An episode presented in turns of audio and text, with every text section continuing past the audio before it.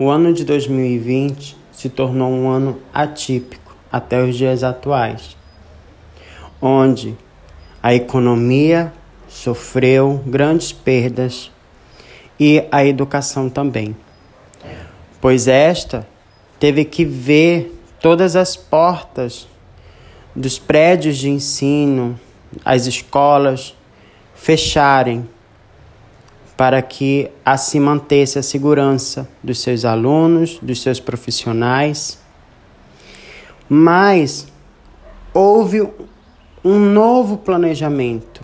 O que fazer, como, é, quais os processos que poderiam ser utilizados para que o processo de ensino e aprendizagem do aluno não fosse interrompido na questão da educação formal.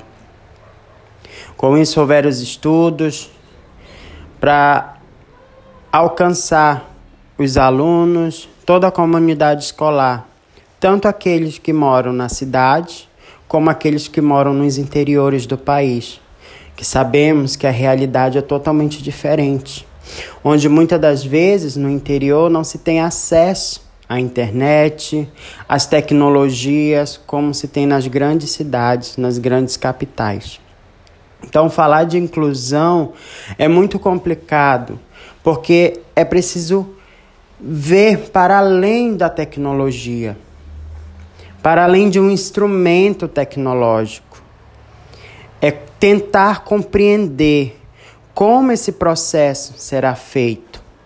Pois não adianta ter tecnologias se o professor não está capacitado a usá-los não souber utilizar boas metodologias para assim levar o seu melhor para aquele aluno e que para o seu ensino, para que o seu processo de aprendizagem seja alcançado, seja alcançado de uma forma qualitativa.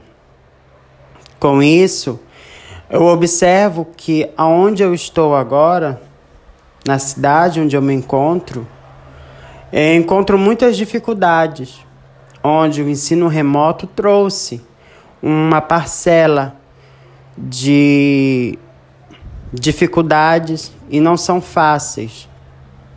Mas também, por exemplo, a educação infantil sofre muito mais que os outros ensinos, pois é os pais que são responsáveis para que a criança esteja ligado no telefone, prestando atenção nas atividades.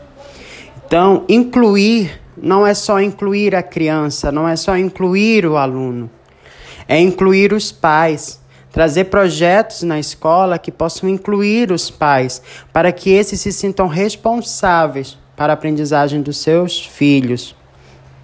Pois todos têm capacidade, Muitas das vezes o medo faz causar uma barreira e interrompe todo o processo que o professor tem planejado.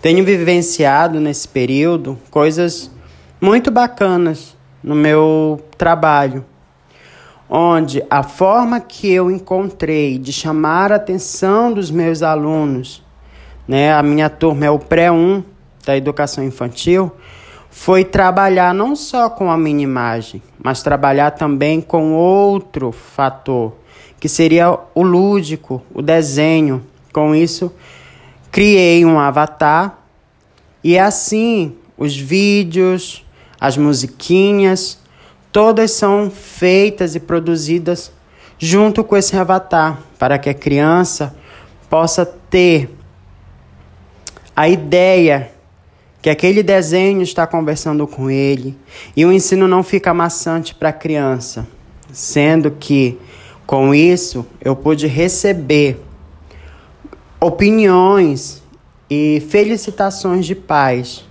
onde o filho, o, filho, o aluno, senta para ouvir a historinha, para cantar as musiquinhas. Mas existe aquele outro fator. E a criança que mora no interior? Pois só um caderno de atividades impresso, acredito eu que não dê conta de toda a gama que a educação precisa alcançar, de todos os objetivos para se alcançar uma educação de qualidade, porque os conteúdos são densos, os conteúdos são vastos e a gente precisa organizá-los. Hoje em dia, muitos pais têm celulares que conseguem receber pendrives e outras coisas. Então, com isso, é muito válido o professor, ao gravar suas vídeos, disponibilizá-las em no, no site do YouTube, com links para não sobrecarregar o celular. Também colocar os vídeos em arquivos no pendrive e repassar para o professor. Houve pais que pediram vídeos para colocar no pendrive para que depois a criança possa, pudesse assistir nas suas televisões que já tem né, esse, essa entrada do pendrive. Isso é fazer pensar o todo.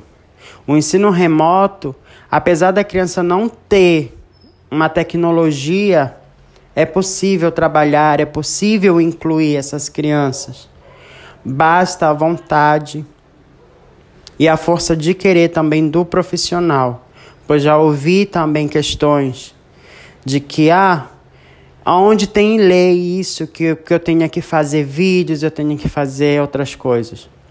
Então é ter a sensibilidade que a educação de qualidade não é só utilizar nesse momento remoto tecnologias, pensando que tem, existem alunos no nosso país que não têm acesso a essas tecnologias.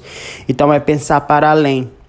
Hoje em dia existem vários tipos de recursos tecnológicos e até os recursos que não precisa de internet, que não precisa de energia e que se pode trabalhar muito bem com todos os nossos alunos. Esse é o meu ponto de vista a respeito da inclusão. É pensar para além de uma tecnologia, é pensar para além de uma metodologia. É pensar e focar no objetivo principal, que é o ensino e aprendizagem de nossos alunos.